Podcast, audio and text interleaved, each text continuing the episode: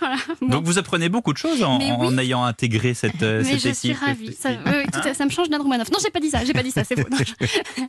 Euh, alors, et moi, je voulais vous parler. euh, bah, déjà vous dire combien je suis ravie d'intégrer cette équipe. Moi, je vous tous trouve extraordinaire. Jean vous êtes plus que des amis. Je voudrais que vous deveniez cette année, si vous l'acceptez, ma cellule psychologique Ah. pour affronter Attendez, j'ai un l'actualité. truc à faire.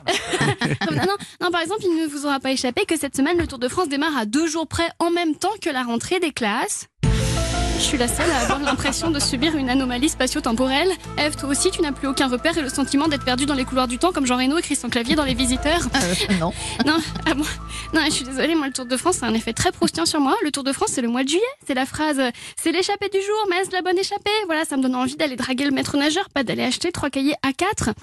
Est-ce vraiment, est vraiment les conversations Est-ce que les, les conversations du Tour de France vont avec la rentrée des classes? Peut-on dire à la première réunion de parents d'élèves De toute façon, ils sont tous dopés, sans que la maîtresse lui réponde Je suis d'accord avec vous, cette classe de CE1 n'est pas comme les autres, je suis au bout du rouleau.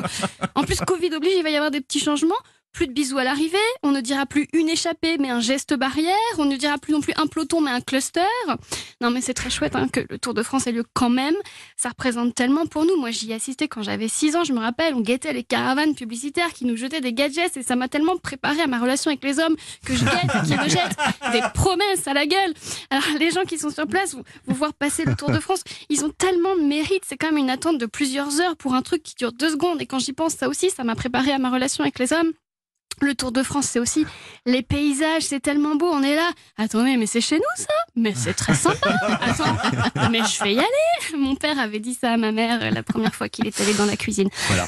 Euh, tous ces petits villages qui défilent, ces clochers, ces PMU, ces paysages du terroir, et puis des vélos, des vélos partout, Ah, comme si le Tour de France était né d'un amour secret entre Jean-Pierre Pernaut et Anne Hidalgo. Je répète, non, maintenant j'ai l'image, je suis désolée. Et puis ces phrases, ces phrases magiques. Il n'aura pas gagné le tour, mais il aura gagné une étape. N'y a-t-il pas là toute la philosophie de survie nécessaire à cette année 2020 difficile que nous traversons? Je me sens cycliste aujourd'hui à vos côtés. Et je sens que vous, l'équipe du week-end, vous allez être mon EPO. Et oui, et le On PO accepte. et l'équipe revient demain. Merci beaucoup. À demain. À demain.